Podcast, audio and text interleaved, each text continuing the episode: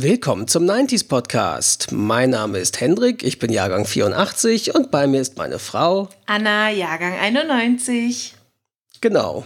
Ja, in der heutigen Folge befassen wir uns damit, wie man denn in den 90ern so ausgesehen hat. Genau, Thema ist Fashion und Lifestyle der 90er Jahre. Genau. So, du wolltest jetzt damit beginnen, was denn so die Hauptstile, nennen wir es jetzt mal, der 90er Jahre waren. Was es da so gab. Genau, weil es gibt ja so, gab so drei Stilrichtungen, die so hauptsächlich waren. Und zwar gab es den Grunge-Look, ja, eigentlich sogar vier, je nach Geschlecht so. Also es gab den, also es gab Hip-Hop-Style, es gab den Grunge-Look, es gab den Raver-Look und für äh, Mädchen oder jüngere Frauen gab es den Girly-Look. Und zwar, fangen wir mal an, Hip-Hop-Style ist, glaube ich, erstmal am leichtesten zu erklären. Das waren meistens weite Baggy-Pants, Basecaps und solche Sachen. Wie es Hopper zum Teil heute halt ja. immer noch tragen. Ja, genau. Tragen die heute auch immer auch so weite Hosen? Ja, natürlich. Okay, ja. Ja, das war dann also so die, Ding, Klasse, die klassischen zumindest. Das war dann so ein Ding, das in den 90ern sich breit gemacht hat und aber im Hip-Hop immer noch anscheinend so ist. Dann gibt es parallel dazu gab es dann eben den Grunge-Look.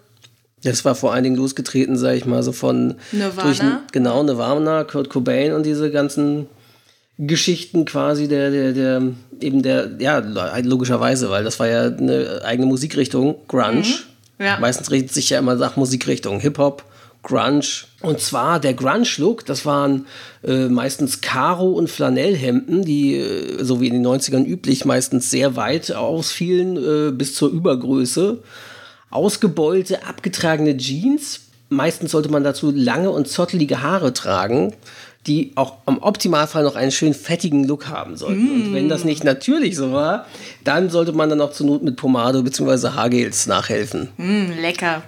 Total sexy. Ja, man merkt halt, wie Henrik schon gesagt hat, natürlich orientiert sich Mode auch heute immer noch natürlich daran, was gerade so im Musikbusiness beziehungsweise bei den Promis angesagt ist. Und das prägt dann halt die Mode der Generation. Ich finde gerade, ich meine, in den 80ern war das auch schon sehr, sehr so und in den 90ern ist es offensichtlich. Ja, man sollte Fall sagen, nicht die Mode der Generation, oder, oder, sondern vielleicht eher die Mode der, der Jugend. Ja. Oder jungen Leute so, weil natürlich äh, in den 90ern äh, Businesswomen und Angestellte andersrum liefen jetzt ähm, oder ältere 30 plus als die, die Teens und Trends. Ja, gut, in der Freizeit weiß das ja aber auch nicht. Natürlich, ja. zur Arbeit trägt das keiner, aber es ist ja schon so, dass äh, dann in den Läden halt hängt, was jetzt Trend ist und dass das auch, ja. ich sag jetzt mal, ältere Leute kaufen, ja, weil es halt gerade das gibt. Also ich finde Teil. aber, dass, dass der Großteil ist doch von der Jugendkultur dann Ja, natürlich, weil auch die ja diese Eben, Musik hört. Genau, also vor allem Teenies und, und Trends, so muss man sagen. Also sagen wir mal, alles unter 30, ja. würde ich mal schauen. Das ist, sagen wir, auch mal Hauptkunde und, und die, die quasi die Stilrichtung dann so bestimmt haben in der Hinsicht.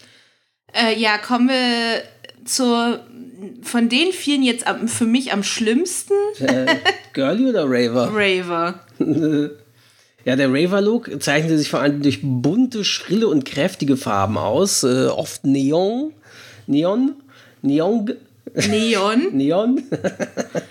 Äh, oder sogar im Dunkeln leuchtendes Material, damit das in irgendeinem Club, wenn du da mit Schwarzlicht hast, schön leuchtet und so wie. Wenn du da abspacken gehst. Genau. Dann getönte Sonnenbrillen waren ja auch in den 90er Jahren generell Furchtbar. sehr in. Mit so, so einem Farbtouch, so entweder so ein, so ein Rot, Rosa oder äh, gelblich oder auch hellblau oder so. Ich weiß, ich hatte als Kind eine Sonnenbrille, die war lila, so Lavendel getönt. Ah, krass.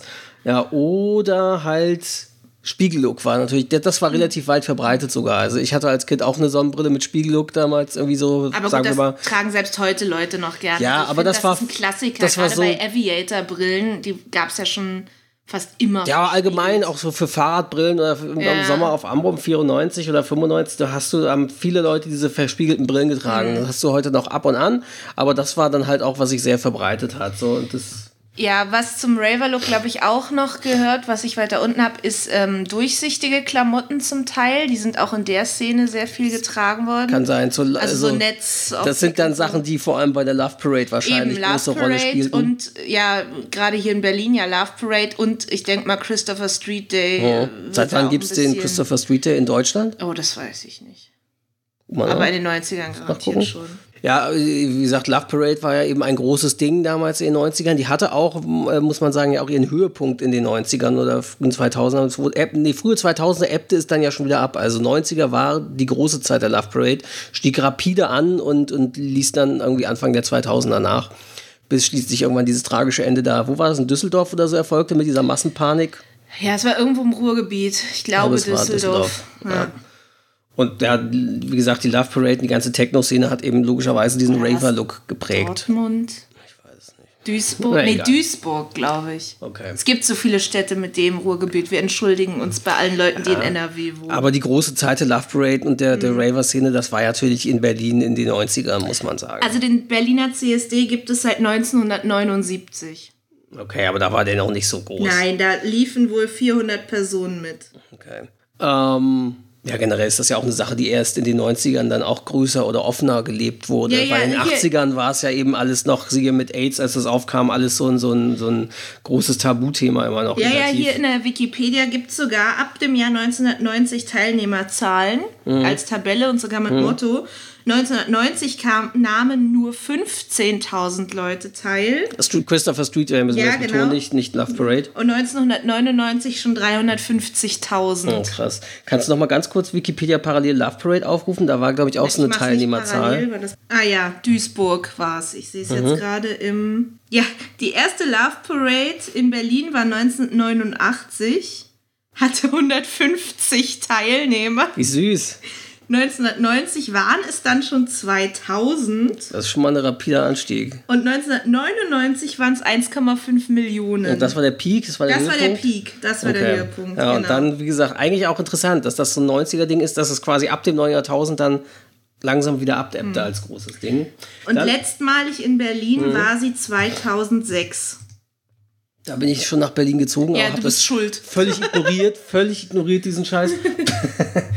Ähm, ja, weil es natürlich auch im Verruf stand, dass, dass ganz viele junge Leute dort zum ersten Mal in Kontakt mit auch härteren Drogen wie, wie Speed, Ecstasy und diesen ganzen Sachen kamen. Ja. Also diese Clubszene, das war schon, hatte so ein Beigeschmäckle. So. Dann der, der dritte Look, den möchtest du den vortragen nee, als Frau? Ist ja, das ist ja jetzt sogar der vierte, du hattest ja Hip-Hop. Ja, also äh, genau, also der...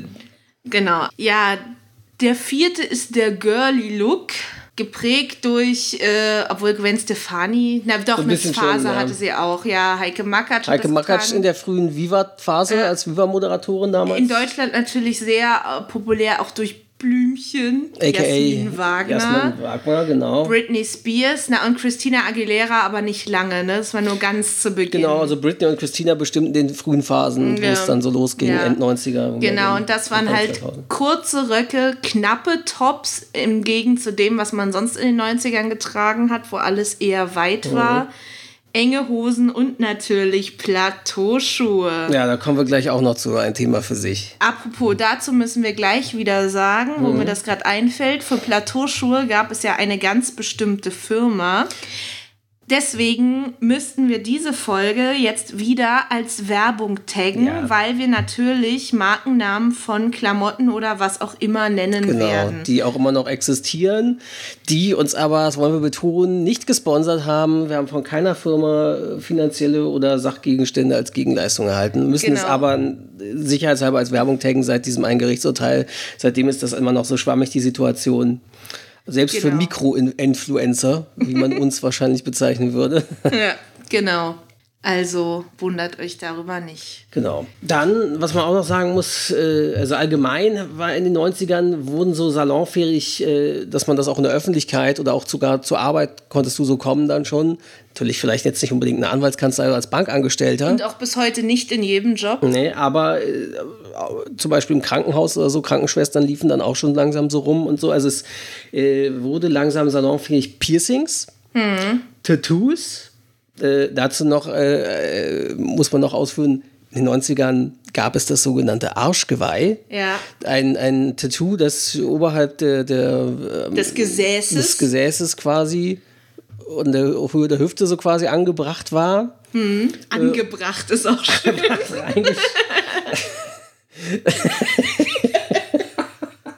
So, wir bringen heute das Tattoo wo, wo an. möchten wir es denn heute anbringen? Sollen wir es mit dem Nagel reinhämmern oder mit einer Reißzwecke? Jedenfalls, und das war dann so irgendwo ein verflochtenes Muster, so halb Henna-mäßig oder irgendwas Nee, Künstlerisches. typ, ja, typisch eigentlich, gerade auch für die 90er, was und die Arschgeweihe hatten eigentlich alle diesen Stil, sind Tribal-Tattoos. Das Heißt ist das dieses so? Verschlungene, Okay. das heißt Tribal. Ja. Und ähm, die meisten, glaube ich, die, so- die so ein Arschgeweih sich haben machen lassen, haben es entweder hinterher irgendwann Jahre später spätestens kräftig bereut oder haben es wegmachen lassen oder Verstecken es heute. verstecken es heute hinter faltiger Haut. Ja. Das, ähm, was auch noch so ein eigenes Ding ist, Tattoos. Ähm, man merkte, dass das auch so salonfähig wurde. Irgendwie, man hat das in der Jugendkultur immer weiter ausgeprägt. Es gab so äh, wasserlösliche Tattoos. Die hatten, glaube ich, einen ganz bestimmten Namen. Ich habe aber bei der Recherche konnte ich nicht finden. Ich glaube, die hießen irgendwas. Die hießen glaube ich, nicht wasserlösliche Tattoos. Die hatten, also vielleicht hießen sie auch Water-Tattoos. Ich weiß es nicht. Jedenfalls gab es da einen bestimmten Namen. Ich muss eigentlich noch mal gucken von unserer Zeitschriftenfolge. Was meinst von du den alten von den alten Bravos, die wir da hatten, weil bei der Bravo waren immer wasserlösliche Tattoos dabei. Ach so, ja, das gab es ja selbst für, bei Kinderzeitschriften und so, Ja. aber da gibt es keinen bestimmten Namen. Die hatten aber für, irgend, meine also in der. Bravo hatten die, glaube ich, einen Begriff. Na also als ja, ich mir eben die Bravo damals gekauft habe, das war ja so um die 94, 93, 94 oder an, so mit, Anfang, Mitte der 90er, wo wir ein bisschen auf die Bravo neugierig waren. Und da waren fast immer in fast jeder Ausgabe äh, diese wasserlöslichen Tattoos beigelegt, die du quasi so auf die Haut legtest und dann mit dem Wasserhahn oder irgendwie Wasser rüber machen musst, dann konntest du es abziehen, dann hattest du es da drauf für, ich weiß nicht, 24 Stunden bis maximal sieben Tage oder ich weiß es nicht, irgendwann ging es dann ziemlich schnell ab. Ja, du musst mir das, du musst nicht so erklärend gucken, mich angucken, weil ich weiß, wie das funktioniert. Ich habe das immer gemacht. Ich habe das für unsere Hörer erklärt, für diejenigen, die entweder zu alt oder zu jung sind, um wasserlösliche Tattoos aus der Bravo zu kennen. aber Schatzi, es gibt immer noch wasserlösliche Tattoos und die sehen heute viel besser aus als früher. Ich weiß Aber nämlich. nutzen das heutzutage so viele? Weil ich meine, du siehst ja anhand der Auflage der Bravo auch, dass diese Zeitschrift, die früher auch wöchentlich erschien, heutzutage nur noch so selten Schatz, und kaum noch Auflage hat, dass das die Jugend gar nicht mehr so sehr sich kauft. Ich habe doch gar nicht gesagt, die Jugend. Ich wollte gerade noch weiter erzählen, dass meine Zweijährigen mir immer ihre Arme zeigen und da wirklich knallig farbene, wasserlösliche Kindertattoos drauf sind. Und die sehen heute richtig gut aus tatsächlich und die halten auch mehrere Tage. Ja, aber wie gesagt, damals war es eben ein Ding der Jugend, der Teenager, die nach dem Motto, hey, eure Eltern erlauben es euch noch nicht, oder ihr seid noch nicht alt genug, selbst zu entscheiden, ein Tattoo machen zu lassen. Das war ja auch bei vielen, gerade wahrscheinlich auch pubertierenden Mädchen oder so, ein großes Drama, Streitthema mit Eltern. Ich will aber ein Tattoo, meine Mitschülerin hat ein Tattoo oder so, oder ähm, die haben alle ein Tattoo. Und ähm, dass man dann sagen konnte, hier, ich, okay, ich mache mir jetzt diese wasserlöslichen Tattoos rauf, haben wir uns auch Spaß dann auch welche aufgemacht. Das waren meistens irgendwelche mal völlig absurde Sachen. Also so Muster und ein klassisch Herzchen mit Pfeil durch oder irgendein Scheiß. So was. Sie haben dann später in meiner äh, so Jugendzeit gab es dann auch so Tattoos in der Bravo, wo die Bandlogos oder so konntest ja, du dann genau. drauflegen Genau, und so. sowas in der Art oft Ähm, verziert. Nochmal zu dem Thema, macht heute keiner mehr. Ich weiß, so vor, ich weiß es nicht, drei bis fünf Jahren waren so eine Tattoos auch wieder in, die auch etwas länger gehalten haben und auch rela also relativ teuer, auch für junge Frauen. Ich glaube, das wurde irgendwie in, weil Leute das bei diesem Coachella Festival in Amerika getragen haben. Was für ein Ding?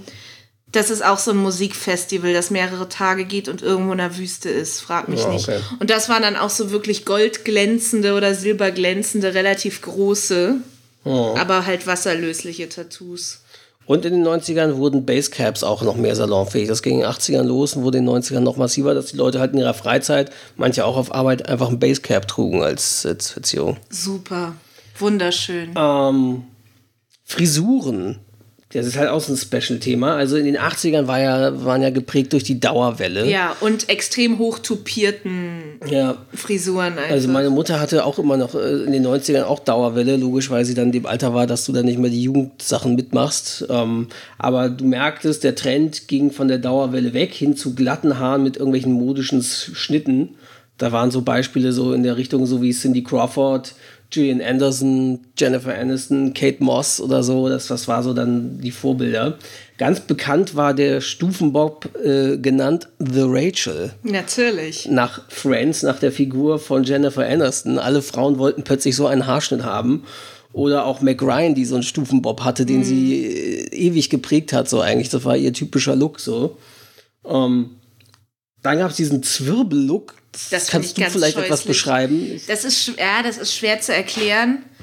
Ähm, ich glaube, das ist, wenn man halt relativ kleine Strähnen nimmt und die extrem stark immer weiter eindreht und dann und ist das dann wie ist das befestigt mit einem Haargummi oder ich du ich ich habe das ja nie getragen ich finde auch wenn ich mir das angucke ganz scheußlich ich denke mal das wird irgendwie mit einem Haargummi oder einer Klammer dann getragen werden. Vielleicht zum Teil auch mit etwas, was ich weiter unten in der Liste habe, nämlich diesen furchtbaren Butterfly-Clips. Okay. Das sind so ganz, also guck mal, ich trage ja diese immer, um meine Haare hochzumachen, so eine Haarklammer. Die sieht aus wie eine Spinne oder Krake oder Ja, was. genau. Und die gab es halt in mini, mini klein.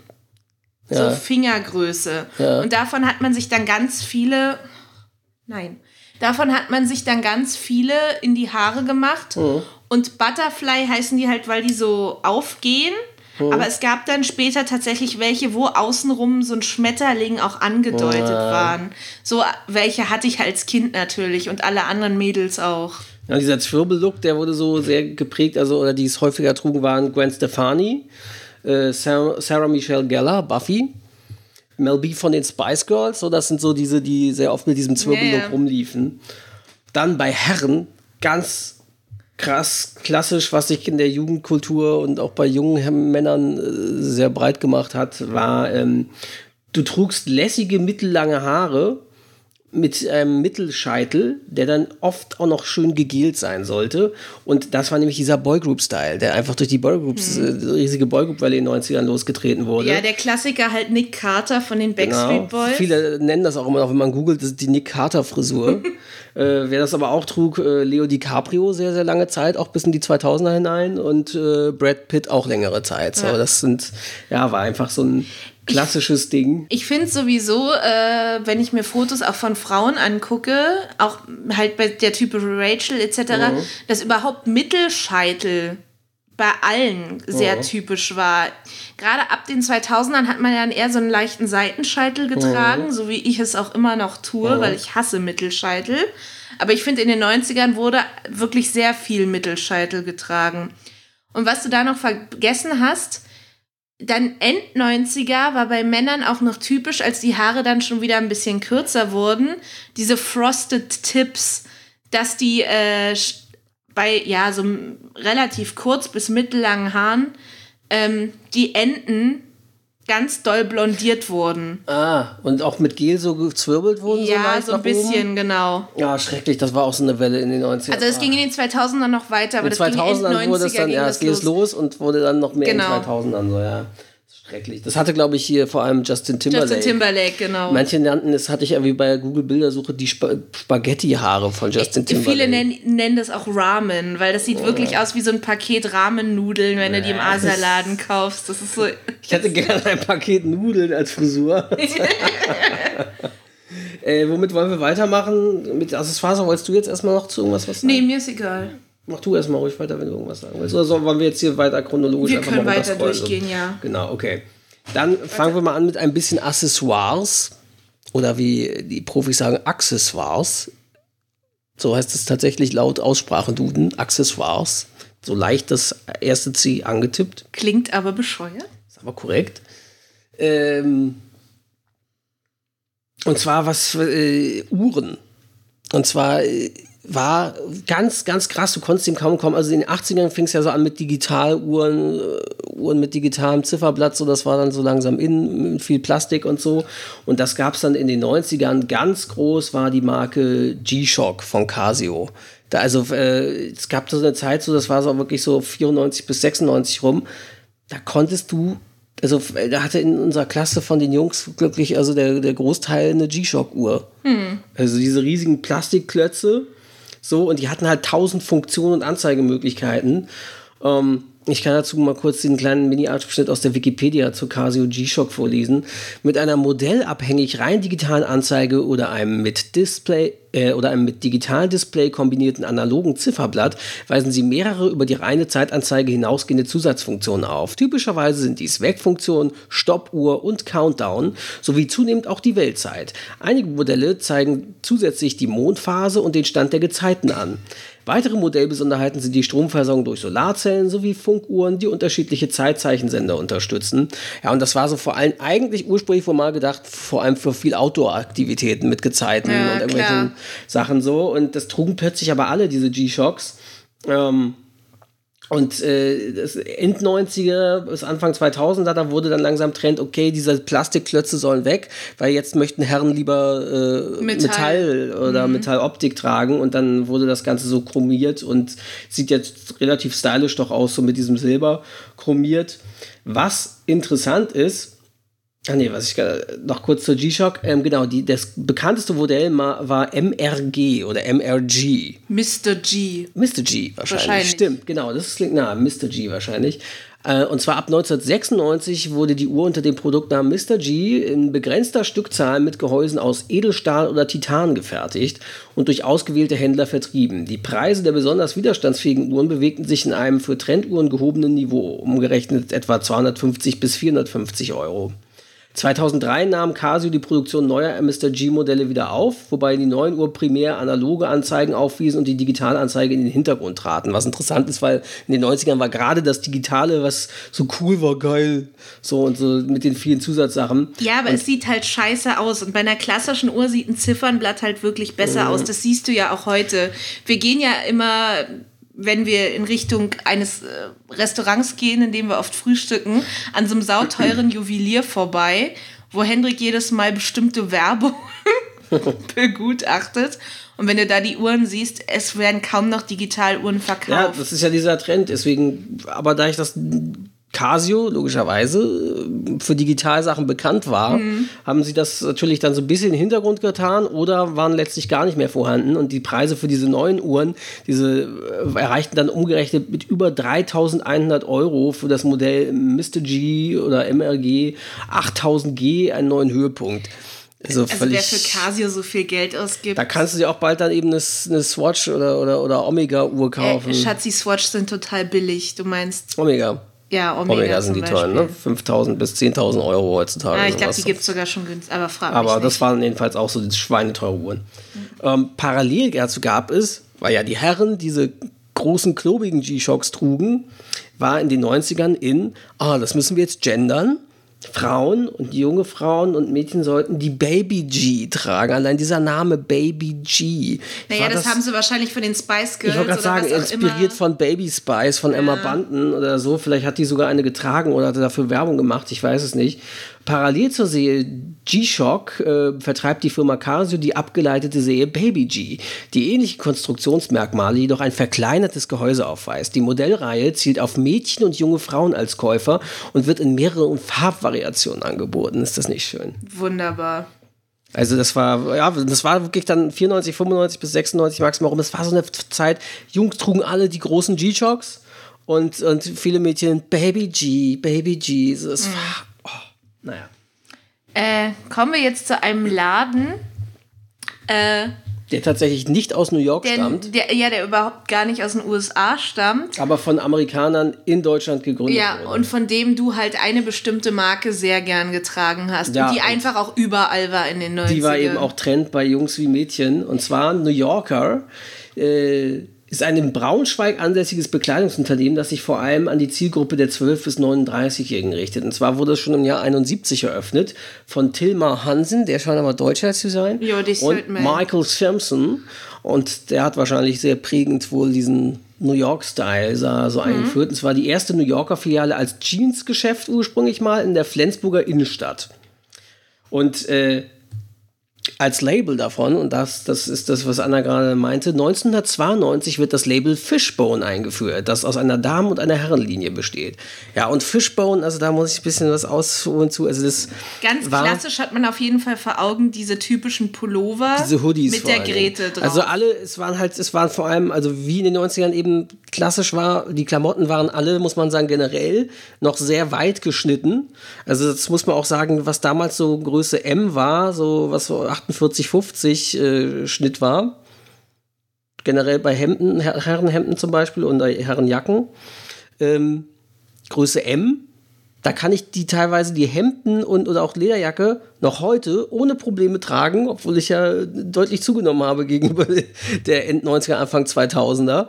Und die passen mir immer noch. Und wenn du hingegen heute dann einkaufen gehst, M kannst du dann vergessen und musst schon, L ist auch schon kritisch und eigentlich musst du schon mal XL gucken. Und wenn man das mal vergleicht, dass halt Größe M heutzutage in manchen Positionen vom Schnitt her schon wie XL war, zeigt das, wie sehr dieser Trend war, dass in den 90ern alles lieber weitersitzen ja. sollte. Dass der Standard war, es darf ruhig ein bisschen weiter sein. Mhm. Und zwar alles nicht so eng. Weil die Skinny-Sachen, die kamen alle erst dann in den frühen 2000ern, wo er das dann trennt. Ja, und ja, dieses Slim-Fit, obwohl, ja. obwohl ich empfinde, dass das langsam ein bisschen zurückgeht. Also wir finden für dich mittlerweile ein bisschen einfacher Bisschen, Klamotten. aber es ist, es ist, finde ich, immer noch kritisch eigentlich so. Also es war auf jeden Fall in den 90ern deutlich leichter. Zurück zu Fishbone. Also es war eben, wie gesagt, du hattest entweder diesen Tag, so, so, das war auch so Hip-Hop wie so ein Sprayer-Tag. So Stimmt. War dieser Schriftzug Fishbone, dann diese Grete darunter. Mhm.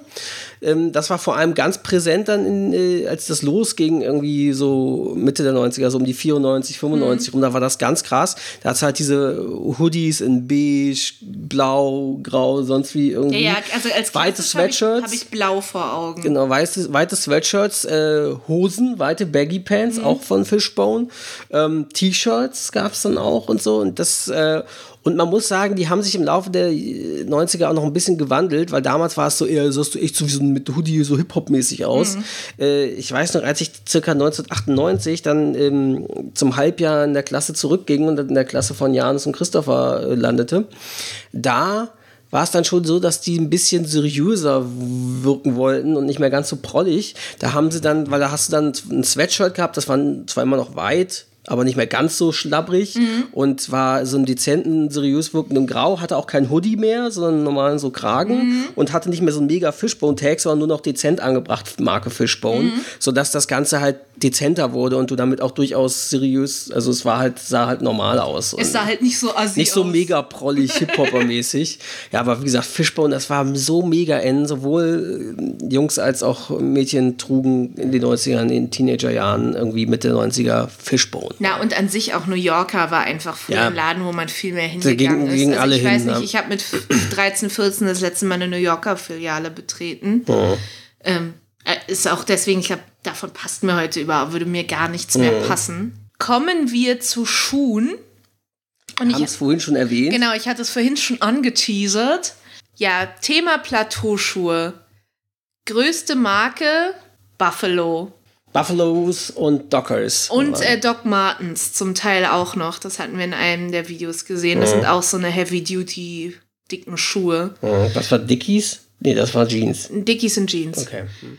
Ähm, ja, hauptsächlich Buffalos waren vor allem natürlich bei Frauen die Marke. Die Marke gibt es ja halt auch immer noch und vor ein paar Jahren sind die ja auch leider wieder gekommen und selbst Deichmann kauft jetzt von Eigenmarke, Ach, verkauft von Eigenmarke jetzt wieder so eine Schuhe. Das war so auch so mit bis spät 90er, als plötzlich die Plateauschuhe Ja, und Anfang 2000er lief es dann aus langsam. Ja, aber ich so, weiß, ich sag ich mal so 95, 96, plötzlich fing, alle, fing es mit den Plateauschuhen an. Aber ich weiß, an. ich hatte in meinen frühen Teenie-Jahren auch mhm. noch welche. Mhm. Also das lief sich noch so ein bisschen aus und meine Mutter hat immer so eine Schuhe getragen. Dazu muss man sagen, bin ich froh. Meine Mutter, die äh, knapp 1,50 oder 1,55 klein ist, ähm, Hat einfach generell klassisch dann, wenn dann, wenn dann höchstens Darmschuhe oder auch nur mit leichtem Absatz getragen. Aber obwohl dann andere Frauen anfingen, hier trag doch gerade du, naja. so klein, trag doch Buffalos. Nee, fand sie eklig und klobig. Denn, und das muss man ja sagen, sie sagte, das fand sie halt schon früher komisch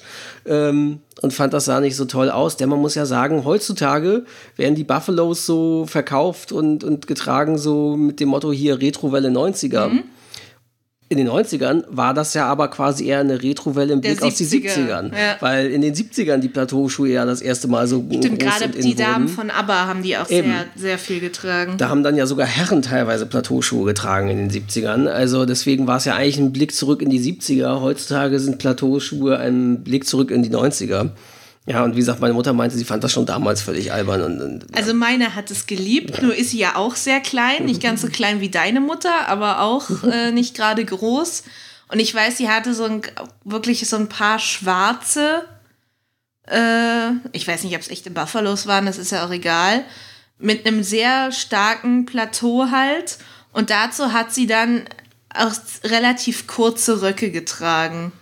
Also, also fast schon girly Look aller Heike Makatsch. Ja, fast girly, aber halt in schwarz-weiß gehalten. Ja, aber trotzdem, das war halt innen damals, ja. muss man ja sagen. Das, das selbst, ja, das hat sich so breit gemacht, das ging Teenager, kamst du kaum dran vorbei. Mhm.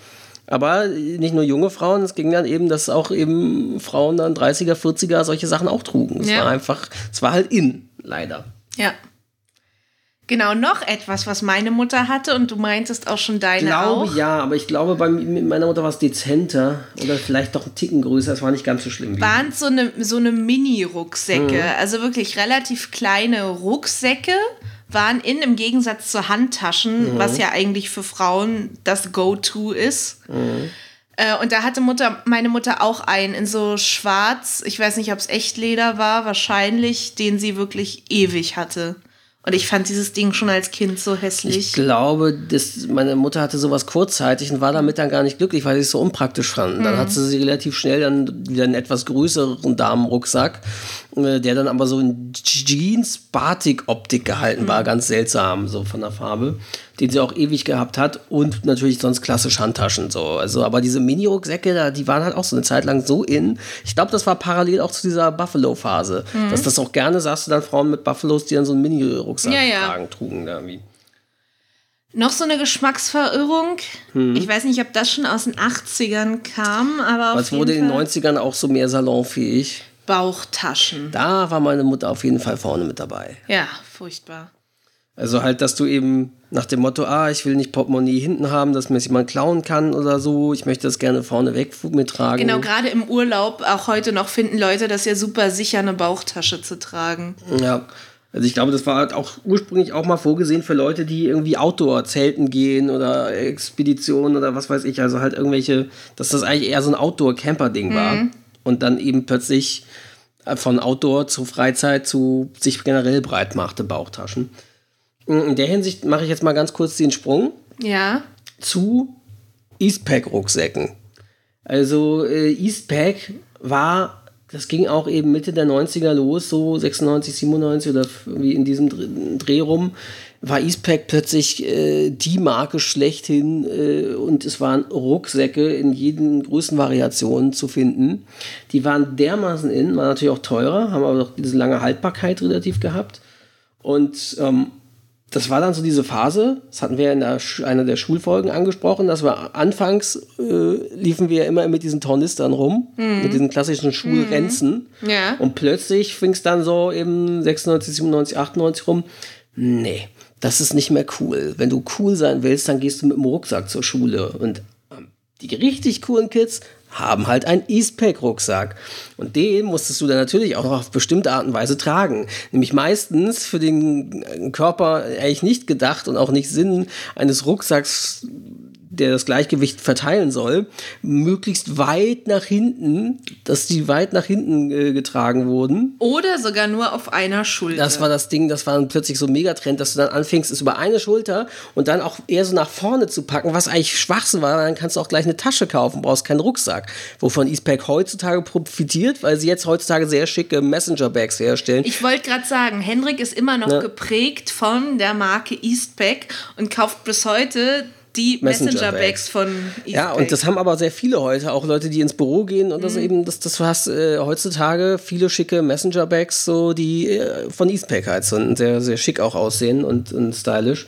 Und aber letztlich, ich glaube, sie kam wirklich auf die Idee, dadurch, dass viele in, äh, in den 90ern anfingen, die Rucksäcke so zu tragen, als wäre es eine Tasche, eben ja. mit diesem Ding nach vorne so. Und das war halt mega cool. Weit nach hinten, Tasche nach vorne und da ein Respec-Rucksack. Und dazu muss man auch sagen, das habe ich hier dazu geschrieben, ich weiß nicht, ob dir das was sagt. Reißverschluss-Add-ons. Sagt dir das was? Also ich kann mir so ein bisschen herleiten, was du meinst. Wahrscheinlich irgendwas, was man in diese äh, vorne am Reißverschluss einhakt also, irgendwas ja, oder was? Also du hattest ja an den Eastpacks immer diese Bändchen dran, an den Reißverschlüssen. Ah, ja, ja, ja. Regelmäßig. Und da war dann ähm, Trend, dass du dir da Sachen dran gemacht hast. Äh, coole Kids oder auch viele Frauen haben dann auf diese ähm, durchsichtigen Schnuller sich teilweise manche auch rangemacht. Mhm, das hatte ich gelesen. Aber ja. die richtig, richtig coolen Kids, ja, die, das war auch in meiner Klasse so, die trugen entweder von einem äh, wie heißt der Schnaps?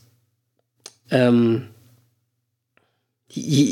mit so einem blauen Plastik äh, oder lilanen Plastikding oben drauf. War das vom Jägermeister oder irgendwas ähnlichem? Von irgendeinem so Schnaps? Kleiner so Feigling. Kleiner Feigling, genau. So eine, so eine lilane Plastikknoppe sozusagen, Plastikpackung, die haben sie abgemacht und daran getragen, nach dem Motto, wir trinken jetzt auch schon mit 14 oder so harten, harten Alkohol. Alkohol auf den Partys.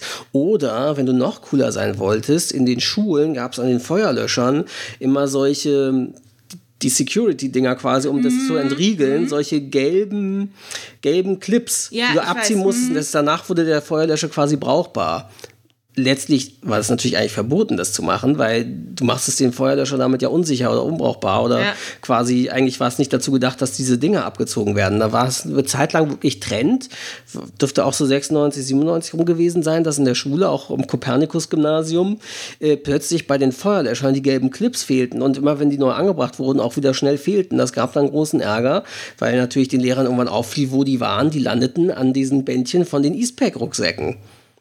Ja, das ist schon das schlau, die zu klauen so, und dann an den Rucksack zu hängen, sodass ja, es jeder sehen aber kann. Aber so halb Rowdy-mäßig, ne, ja. Mutprobenmäßig, ich laufe hier mit so einem Feuerlöscher-Ding rum. Das ist halt besonders cool, dieser Clip. Also Eastpack haben die Leute wirklich auch noch lange getragen. Also auch die Rucksäcke waren ja auch bis in die 2000er noch deutlich mhm. in. Und woran ich mich erinnere, was ich auch ganz scheußlich finde, ist, dass die Leute dann, das gab es auch bei Federmäppchen und so, angefangen haben, alle anderen auf ihren Rucksäcken oder Federmäppchen unterschreiben zu lassen. Und der ganze ja. Rucksack war dann mit Edding vollgeklärt. Oh ja, so ein Scheiß. Äh, nicht nur Rucksäcke, auch die Federmäppchen, ja, ja, diese genau, Schlampermäppchen, genau. die einem mit Wildleder oft waren, eigentlich recht teuer schick waren. Und dann liefen da ja auch die Stifte aus und die Farben ähm, verliefen sich hm. da. Oh, das sah auch schwachsinnig aus. Stimmt, das war aber auch so ein Trend. Nochmal kurz zu den Eastpack, zu den Clips mit den Feuer. Ich glaube, in meiner Erinnerung hatte sogar Lars um die 97 rum. Mein alter Schulfreund Lars, der schon häufiger erwähnt wurde wurde. Ich glaube, den es gar nicht gibt. Doch, den gibt es. ist ja auch der Running Gag. Ähm, ich glaube, er hatte sogar auch an seinem Eastpack äh, eine Zeit lang äh, einen Feuerwehr, Feuerwehr, Feuer, Feuerlöscher, Feuerlöschschlauchclip oder mhm. Feuerwehr, Feuerlöschclip oder wie auch immer man diese Dinger nennt, in Gelb ja, wie gesagt, es war halt cool. Das haben halt fast alle gehabt. So, du musst, manche, manche haben es ja nicht mal selber abgezogen, sondern haben dann damit quasi gedealt. Hier, ich gebe den dir den, wenn du mir irgendwas dafür gibst oder so. Wie dann wirkst du cool. Da Sch voller Schwachsinn. Ähm, so, dann Warte, ja, genau, da fehlt noch eine Sache. Genau, hier, ja, die Tattoo. Genau. Okay. Eine Sache, wo du irgendwie recherchiert hattest, dass das sogar so ein bisschen zum Grunge-Look gehört. Mhm aber einfach auch zum Thema Tattoos wurden in, passt. Und jetzt auch wieder in, kann man aktuell wieder bei Amazon oder irgendeinem Händler eures Vertrauens, mhm. ich glaube sogar in so Modeschmuckläden kaufen. Tattoo-Choker. Das waren halt so Halsbänder, die auch ja, so eine Art Tribal-Optik hatten. Ich weiß, ich habe nie eins bekommen. Also ich finde, es sieht aus, als sei es so ein, so ein, so ein, wie so eine Kette, äh, wie so eine, wie so eine, wie, äh, nicht wie Büroklamm, wie so eine Nietenkette fast, die man um den Hals trägt. So sieht das aus von ja, der Art. Ja, so ein bisschen. Ähm, Ich habe nie eine bekommen, obwohl die, glaube ich, schon zu D-Mark-Zeiten nicht gerade teuer waren. Meine beste Freundin zu dem Zeitpunkt hat die aber ganz oft getragen. Ja, und wenn du das googelst, dann findest du interessanterweise oder Tattoo Joker 90er googelst, ja. dann bei der Bildersuche ist einer der ersten Treffer ähm, Melissa Joan Hart in ihrer Sabrina-Phase oder ja. aus der Sabrina-Zeit, dass sie so ein Ding trug. Ne? Obwohl man sie, glaube ich, nicht wirklich als Grunge bezeichnen würde, aber ähm, das war dann Ja, würde ich nämlich auch, weil wirklich viele Mädels, die halt, wie auch meine beste Freundin, die eher girly waren, haben die auch getragen. Also die waren einfach. Wahrscheinlich war das durch den Grunge fing das an, war das geprägt, sein, weil ja. schließlich war dann, sie ist zur Sabrina-Zeit Nirvana auch schon lange nicht mehr vorhanden. Ähm, und äh, trotzdem hat sich das dann so breit gemacht, wahrscheinlich, dass mit mehrere junge Frauen oder Teenagerinnen abseits vom Grunge das trotzdem schick fanden und dann so trugen, nämlich. Ja. Ähm, ja. Noch etwas, was wieder da ist was ich als, also ich weiß, als Kind hatte ich vor allem das Erstere sehr oft an. Meine Mutter auch. Also als Kind ist es normal. Als Kind haben es vor allem auch Jungs auch getragen, ja, so Kleinkind, fünf, sechs Jahre alt. Ja, ja. So. Ähm, aber ich hatte vor allem mit meiner Mutter so einen Partnerlook. Es gab dann Tage, da hatten wir beide oh Gott. eine Latzhose an. Ja.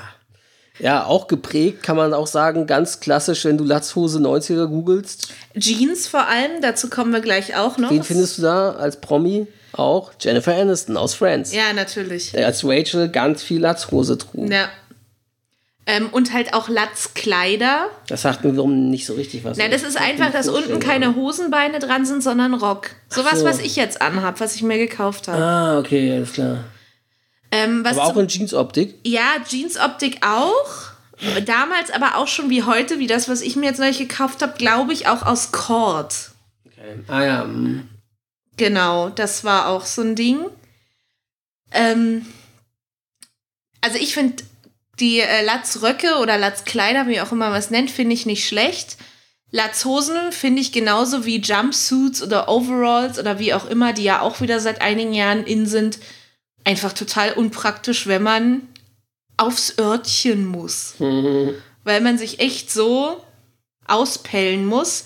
Nicht umsonst verbiete ich den Eltern in der Kita von den Wickelkindern auch ihren Kleinkindern Latzhosen oder Jumpsuits oder so anzuziehen, weil, weil es beim Wickeln einfach total brauchen. unpraktisch ist. Ja. Dann etwas, was jetzt witzigerweise auch in den letzten so anderthalb Jahren plötzlich wieder in wurde, oder Na, maximal zwei. Ja. Aber es wurde plötzlich wieder massiv jetzt in, jetzt gerade im letzten Sommer saß es wieder sehr oft auf den Straßen in auch Großstädten. Auch bei sehr jungen Mädchen. Ja, oder auch nicht nur bei jungen Mädchen, auch bei Frauen in den 40ern oder 50ern, was dann schon wieder grenzwertig ist. Bei jungen Mädchen geht es ja noch so. Ja, aber, aber, es waren wirklich arg junge Mädchen und da finde ich es auch schon wieder, da fand ich es in den 90ern auch schon grenzwertig. Aber von denen wurde es damals geprägt in den Teenagerjahren und das war Crop Tops, beziehungsweise besser bekannt als bauchfrei.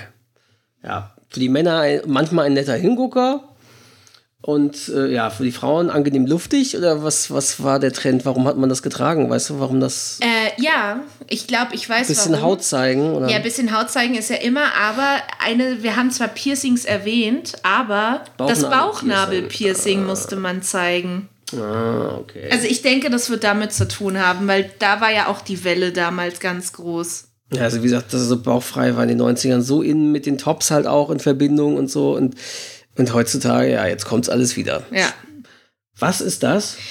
Das ist nochmal zum Thema Frisuren. Das ist jetzt für dich schwer zu erklären. Ja, ich weiß nicht, ob es ein deutsches Wort für die Dinger gibt. Scrunchies waren auch ganz typisch, wenn du dir Bilder von Mädels aus den 19 anguckst, die relativ lange Haare hatten, ja. sind diese ganz dicken Haargummis. Zum Teil in leuchtenden Farben, zum Teil mit so einer Samtoberfläche mhm. oder so.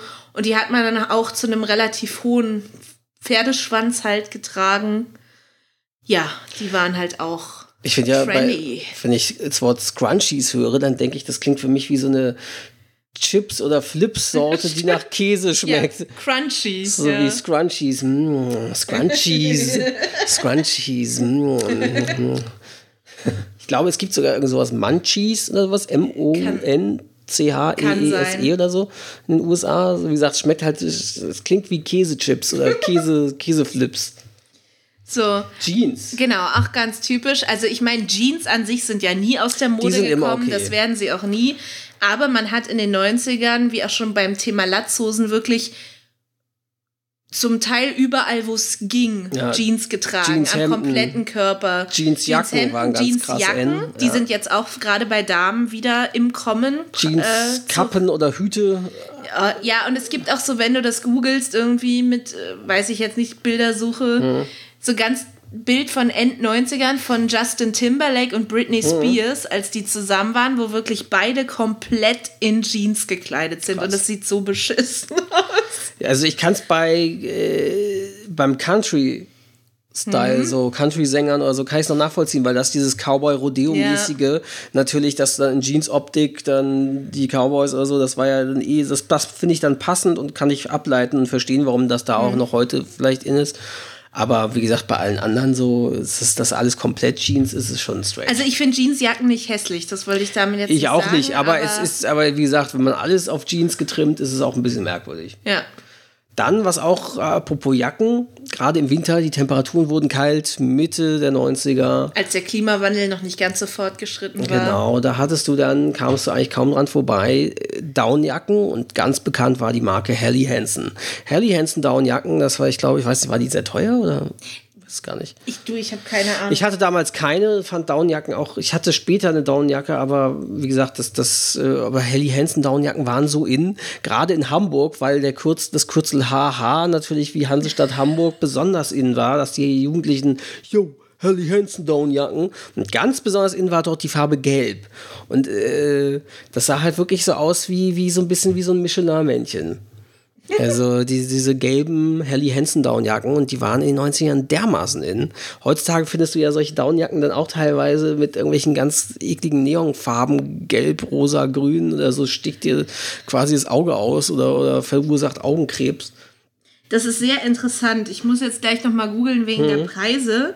Aber Helly, also Helly Hansen ist es wahrscheinlich ja, genau. eher, ist eine norwegische Marke und gegründet 1877. Ja, krass.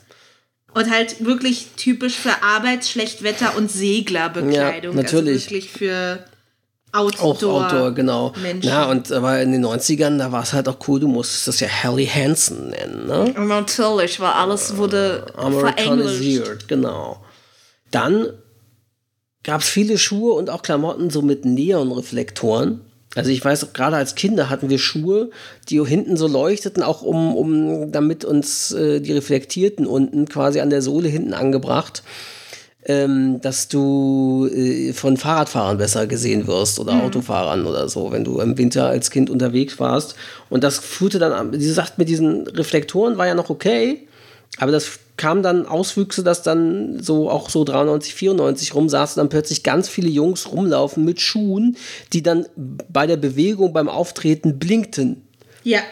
So, also äh, quasi die, die Hesselhoffsche äh, Jacke als Schuhform äh, dass du quasi ein einzelnes blinkendes Etwas warst. Mhm. Und ich wollte es als Kind, oh, ich will das auch, ich will. Aber ich weiß gar nicht, ob ich es kurzzeitig hatte oder nicht durfte oder es war auf jeden Fall. Aber also ich, ich weiß, ja. irgendwie, ich glaube von meinen Nachbarskindern damals, Hauke und Sönke, meine Nachbarsjungs, die, mit denen ich viel gespielt habe. Ich glaube, der kleine Ruder Sönke hatte damals äh, auch irgendwie auf jeden Fall reflektierende Schuhe hatten wir alle damals zu der Zeit an der Grundschule. In ja, und ich Jahren, weiß, aber diese Kita, blinkenden, wollte, oh, schrecklich. Diese blinkenden wollte ich immer haben. Ich hatte dann auch welche irgendwann in der Vorschule oder ja. so. Und auch die, ich sehe es ja in der Kita, gibt es jetzt wieder und haben viele Kinder. Wahrscheinlich sind da heute LEDs drin mhm. und die sind viel günstiger in der Herstellung. Ja, weiß ich nicht. Um nochmal kurz auf Helly Hansen zurückzukommen, ich habe jetzt keine D-Mark-Preise mhm. gefunden, aber so eine Jacke hat heute immer noch einen ordentlichen Preis. Aber gut, ich weiß ja nicht, ob sie wirklich hochwertig ist, da es ja wirklich eine Outdoor-Marke ist, die seit 140 ja. Jahren oder so existiert. Also der Preis bei Amazon heutzutage für so eine gelbe Helly Hansen Jacke liegt bei 200 Euro. Wo aber die Frage ist, spielt dann jetzt mit rein, dass sie das als seltenen Retro-Wert verkaufen wollen, diesen Look, weil es die heutzutage so nicht mehr gibt in dem Sinne. Und waren die damals vielleicht dann günstiger und kosteten statt 100 Mark nur 50 Mark oder irgendwas. Ja, aber, 50 Mark erscheint mir zu günstig. Naja, jedenfalls Jetzt außerdem, kommen so ein paar Sachen. Außerdem, ja. 200 Euro wären 400 Mark. Du hast gerade falsch rumgerechnet. Aber ja, so viel werden sie nicht gekostet haben. Nee, Vielleicht war es 1 zu 1 200 Mark. Keine Ahnung. Auch das, naja. Jetzt kommen wir so ein paar Sachen, die, die du aufgelistet hast. Genau. Ähm, Auch bei Damen, ich glaube, das hat auch Rachel getragen, zum Teil bei Friends, ich weiß es jetzt nicht, aber auch so ein typischer Look, war in waren äh, Kleider mit Spaghetti-Trägern. Das sind halt diese ganz, ganz dünnen, sagt ja der Name schon. Also wirklich nur so ein Faden mhm. über der Schulter. Aber über dem Shirt. Aber getragen über hauptsächlich einem weißen T-Shirt. Okay. Ist wirklich auch ein typischer Look. Ich weiß, hat meine Mutter getragen mhm. und habe ich als Kind, glaube ich, auch getragen. Mhm. Ähm, ja, äh, Thema Make-up. Glitzernder oder halt sogar so eisig, deswegen habe ich Frosty geschrieben, Lidschatten, mhm. vornehmlich in hellblau oder zum Teil auch grün. Mhm. Und das ist jetzt eine Sache, ich habe zwar, wir haben in diesem einen Video gesehen, dass Trend zwar war, bei Frauen natürliche Lippenstiftfarben, die eher halt wirklich nach natürlicher Lippenfarbe aussahen, mhm. aber auch so wirklich extrem, gerade bei Teenies, extrem glitzernde, so Lipsmacker heißen in den mhm. USA. Genau, das war auch zum Teil Trend. So, das hatten wir schon, das hatten wir schon. Ich weiß nicht, halt, halt, halt. Ähm, ich weiß nicht, ob das, das, das habe ich nie in irgendeiner Liste gefunden, weiß aber, dass ich das als Kind wirklich sehr viel getragen habe. Ich hatte auch so ein Shirt, das habe ich geliebt waren Fransen-Shirts. Ich weiß nicht, ob das nur bei Kindern in war. Halt T-Shirts oder Kleider, wo unten halt so ganz viele Fransen runterhingen. Kann ich mich gerade bewusst nicht dran erinnern, aber generell würde ich sagen, das passt vielleicht auch zum Grunge-Look, wenn du halt irgendwelche zerschlissenen äh, äh Karohemden, Flanellhemden trugst, dass die vielleicht auch Fransen Na, oder, waren, oder es oder kam bei Jeans. Kindern nur auf, oder bei Mädchen nur auf wegen ja. Pocahontas. Ich weiß es nicht. Das ist ja auch damals erschienen. Dann gab es zwei bekannte Jeansmarken, die in den 90ern in waren. Also Levi's brauchen wir jetzt nicht zu erwähnen, die ist ja allgegenwärtig auch immer noch. Aber bekannt waren damals vor allen Dingen Dickies Jeans. Das haben auch für viele Herren? Herren getragen, genau und für Frauen Miss 60 Jeans. Aber da muss ich sagen, das hatte ich zu dir auch schon gesagt, Miss 60 Jeans war wirklich End 90er, ja. weil das waren so typisch dann schon relativ enge mhm. und niedrig sitzende Jeans. Na, das so passt, glaube ich, zu, den, Hüfthöhe. zu diesem Girly-Look End 90er. Ja, genau, so. aber gerade diese. Britney und Christina. Aber das hatte, ja, genau, aber gerade Miss 60 und so war auch bis in die 2000er noch relativ lange. Ja, klar, aber es ging in den 90ern los. Ja, und es war halt dieses wirklich, wie ich gerade sagte, diese typisch sehr niedrig sitzenden mhm. Hosen, das, wo dann gerade in den 2000ern dann der Tanga oben rausgeguckt hat und so mhm. bei Damen. Sexy. Dann gab es, die Marke ist heutzutage, glaube ich, ziemlich in der Versenkung verschwunden oder nur noch. Gibt's aber noch. Gibt's noch. Äh, Chiemsee gab es weite Sweatshirts mit crazy Aufdrucken. Da findest du echt so eine Werbung mit crazy Druck für 29 Mark 95. Geil! Äh, ein Chiemsee Sweatshirt und auch Rucksäcke und solche Sachen mm. von mhm. Chiemsee. Also ein bisschen wohl so wie Eastpack oder Fishbone damals. Da war halt, war halt eine, glaube ich, etwas teurere Marke. Das kann sein, ja. Dann, was auch so ein Trend war, so viele Sachen hatten damals Batik-Look, gerade T-Shirts. Also entweder war das wirklich selbstgemachte Batik, das hatten wir irgendwie 95 im, im wir hatten da so einen Textilkurs, textiles Werken oder so mal in der Schule gehabt. Mhm. Da haben wir wirklich so ein Batik-Shirt selber gemacht. Und ansonsten hat es halt Batik-Look als Aufdruck für T-Shirts. Gerade so, wahrscheinlich war das auch so Surfer, Raver-Dudes ja, in Kalifornien ja, in oder so. Rave, aber weiß ich, habe ich als Kind auch gehabt. Dann, was auch heutzutage eigentlich immer noch für die Freizeit und vor allem für zu Hause innen ist, Jogginghosen. Jogginghosentag, sage ich nur. Also Jogginghosen sind ja immer auch sehr beliebt, aber damals ähm, fing es auch an, dass Leute plötzlich Jogginghose dann draußen der Freizeit trugen, manche. Ne? Also und die waren meist auch eher weit geschnitten und so. aber ja, Jogginghosen ist, finde ich, auch heutzutage immer so eine Sache. Du kommst nach Hause, Feierabend und das Erste, was du machen musst, Jogginghose anzieht, dann fühlt man sich zu Hause gemütlich und wohl. Ja, also zu Hause finde ich es okay, aber Jogginghosen auf der Straße zu tragen. Ja, das ist, finde ich auch, ist eigentlich so ein bisschen, naja, äh, White Trash. Ja, genau. so kann man das sagen. Komm, was passend zu Trash, was ich auch tatsächlich selber auch damals getragen habe. Woran ich mich nicht erinnern kann, mhm. weil es das für relativ kleine oder halt Kinder wahrscheinlich gar nicht gab, ja. sondern dann erst so ab Teenie-Alter das war, war. Auch so die Phase 96, 97, 98 mhm. so rum. Da waren diese Adidas Knopfhosen besonders in. Die nannten sich irgendwie, wurden die liebevoll Adi Break genannt. Ich glaube aber nicht, dass das der offizielle Markenname war, sondern einfach so ein so ein, so ein, so ein äh, Spitzname oder so. Aber unter dem Namen werden sie halt heute wieder verkauft. Genau, aber ähm, ja, diese Adidas Knopfhosen, die trug man viel im Sportunterricht damals so, sowohl Jungs als auch Mädchen trugen die. Dann nicht nur, ah, die kurzen Sporthosen waren dann plötzlich nicht mehr in, da saß du das Fleisch und so und das war dann plötzlich nicht mehr in, so dass du kurze Sporthosen trugst, sondern es war dann halt in, zu sagen, okay, ich trage eine, eine Adidas Knopfhose. Und ähm, die Sache ist die, die hatte wohl äh, den Spitznamen auch Schnellfickerhose. Und weil, jetzt müssen wir diese Folge als explicit taggen. Jedenfalls, nein, wir, wir, äh, wir, sagen ja nicht explizit, was dabei passiert, aber jedenfalls, weil du hattest halt die Möglichkeit, dass die waren halt diese Knöpfe, waren eben keine Verzierung nur, nicht nur, sondern waren zwar schon auch Deko-Optik, klar, aber sie ließen sich halt wirklich ganz schnell auf reißen. Und äh, ganz lustige Kinder haben dann im Sportunterricht bei Mädchen oder auch bei anderen Jungs, die du ärgern wolltest, mal kurz unten Ritsch gemacht und dann musstest du erstmal jeden Knopf einzeln wieder zumachen. Ah, oh, super. Weil diese, die luftundurchlässigen Jogginghosen erreichten ihren Titel durch die unkomplizierte Methode, sie auszuziehen. Denn die seitliche Knopfverzierung ist nicht nur Deko. Mit ihr lässt sich die Hose innerhalb einer Millisekunde vom Leib reißen. Fantastisch, ja. Also Adidas Knopfhosen, das war wirklich auch und das und das wurde aber auch in der Freizeit als Sportlook geprägt, auch bei Frauen, nämlich von Mel C. Genau, Mel C von den Spice Girls, Sporty Spice, die du da in ihrem Sportoutfit mit einer Adidas Knopfhose siehst. Und Bauchfreitop. Natürlich. Natürlich. So, noch eine Sache, woran ich mich auch nicht erinnern kann. Nee, aber das, das war halt. Obwohl ich weiß, dass diese Schuhe gerade in den 2000ern noch sehr in waren und dann hauptsächlich ja. von Prolos getragen wurden. Natürlich, also es gibt ja immer noch diese Serie Nike Air Max. Ja. Ähm, aber die Nike Air Max von 1997, Nike Air Max 97 waren wohl extrem in.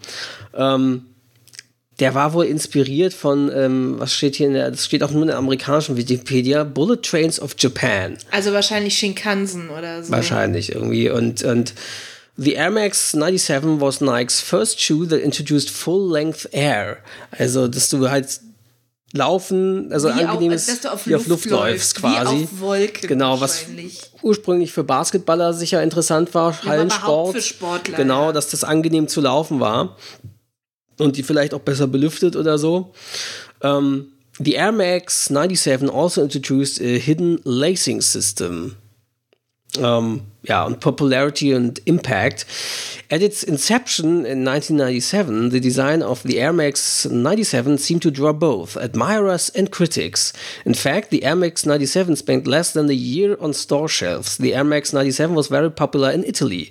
At its release in 1997, the Air Max 97 retailed at uh, 150 Dollar. Also die kostete 150 Dollar, in Deutschland wahrscheinlich umgerechnet wieder mehr, wenn man damaligen Umrechnungskurs nannte mit ja, D-Mark. also ich weiß auch heutzutage so, ich glaube, so ein Schuh geht ab 100 Euro schon immer noch los. Also, aber in D-Mark-Zeiten dürfte die bestimmt so 400 Mark gekostet haben oder ja. so. Was gerade damals die Mark-Dollar-Kurs war ja auch nicht ja, gut stimmt, und Import immer. immer. Ja, also, die war sicher richtig teuer.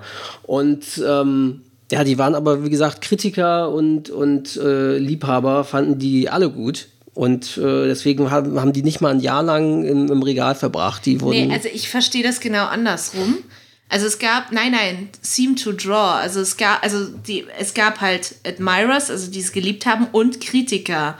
Und ich verstehe diesen Satz mit Spend less than a year on store chefs eher so, dass sie ihn dann zurückgezogen haben und er nicht mehr verkauft wurde. Ich glaube eher, dass das aber so schnell verkauft wurde. Also das, ich vermute eher, dass der sehr, sich sehr gut verkauft also hat. Also ich verstehe das genau anders. Weil noch heute wird dieser, dieser Schuh jetzt nach dem Jubiläum, haben sie den dann 20 Jahre später, äh, 2017, wieder neu eingeführt, weil der so erfolgreich war. Ja, also ich glaube, der, das, das wird eher ein Liebhaberprojekt, Produkt gewesen sein.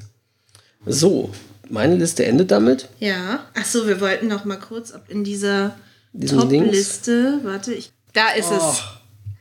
Genau, das kennen wir Wer vielleicht. Das? das? ist Justin Timberlake. Das ist der Justin Timberlake, sieht da aus wie so ein Country Cowboy Assi. Ja, mit Ach, sogar mit Cowboy Hut aus Jeans und einer getönten Sonnenbrille. Genau, wir können das ja mal in die Show Notes packen. Das ist ein oh. Link von Go Feminin, Modetrends der 90er. Es geht halt los mit baufrei, dann Aber Jeans. die haben das auch anscheinend nicht selber. Das ist anscheinend ja. ein Foto von Pinterest, ja, ja. das sie da verlinkt haben. Ja, ja, genau. Also Jeans, gehen wir weiter runter. Ja, Plateau. Joker Tattoo-Ketten. Ja. Hauteng bei Girly Was ist das denn? Da ist Mel, Mel B und Mel C sind da zu sehen. Mel B mit Mel B gucken, Nietenketten ja, und sowas. Nietengürtel, ja. Und Mel C hat auch Niete um Hals und äh, trägt einen normalen Rock, aber darüber bauchfrei ein kurzes Hemdchen. Nee, das ist eine so Strickjacke eigentlich sogar, die an einer einzigen Stelle nur über den zusammengehalten BH wird. quasi so. Ja. Oh Gott. Genau das, das muss auch End-90er gewesen sein. Da Nummer 13, schlicht und einfach. Das hatten wir auch, in, hatte ich auch in irgendeinem Video oder Artikel gesehen, dass irgendwann äh, gerade so dieser einfache Stil, das gerade halt bei großen Designern in war, dass man halt nur noch schwarz-weiß und nicht Großdrucke und so getragen hat. Gerade bei Models, glaube ich, hat man das sehr Ja, gesehen. Kate Moss lief, glaube ich, auch Hier siehst rum. du äh, auch Justin mit den anderen zusammen, Boygroups. Ja. Boygroups haben es halt sehr geprägt und hier steht auch, so wie die Shirts saßen, gab es die wahrscheinlich nur in Einheitsgröße. Ja. Da ist Gwen Stefani mit den Zwirbelhaaren. Damit sind wir tatsächlich schon heute mal, oder fällt dir noch irgendwas ein zu Fashion und Mode, was du so Nee. getragen hast? Schon wieder am Ende unserer Episode. Ja, falls wir irgendwas vergessen haben, habt ihr Erinnerungen an die 90er Jahre, an Fashion, Lifestyle, Mode? Was habt ihr gerne getragen oder was, Was fandet ihr scheußlich? was fandet ihr scheußlich oder was fandet ihr damals toll und jetzt scheußlich rückblickend? Äh, schickt uns gerne dazu wieder auf Twitter, Facebook oder auch Instagram gerne eure Kommentare oder natürlich auch auf unserem Blog. Ja, wir freuen uns schon auch, äh, wir haben noch, werden jetzt während des Weihnachtsurlaubs bestimmt noch die eine oder andere Episode aufnehmen. Unter anderem unsere, als planen wir als Silvester-Neujahrs-Episode dieses Jahr so ein bisschen so Game Show, Quiz Show mäßig haben wir uns besorgt. Unter anderem Trivial Pursuit, eine 90er 90er Jahre Edition, äh, die 2006 oder so erschienen oder 2007. Und noch so ein anderes 90er Jahre Spiel, also quasi 90er Jahre Quiz Show, wollen wir da ein bisschen was machen als Episode, die wir wahrscheinlich Silvester oder Neujahr releasen werden, dass ihr euch dann die beim Neujahrsauskatern reinziehen könnt, quasi als Jahreswechsel-Episode. Vielleicht machen wir zwischendurch noch eine andere Jahresrückblick-Episode oder irgendwas zu Weihnachten, mal gucken. ja, wir schauen mal. Oder müssen wir auch noch sagen, oder machen eine weitere Episode von unserem äh, neuen zweiten Podcast. Podsblitz. Falls ihr den noch nicht kennt und es noch nicht mitbekommen habt, sucht nach Podsblitz, also geschrieben P-O-D-S und dann B-L-I-T-Z, alles in einem Wort.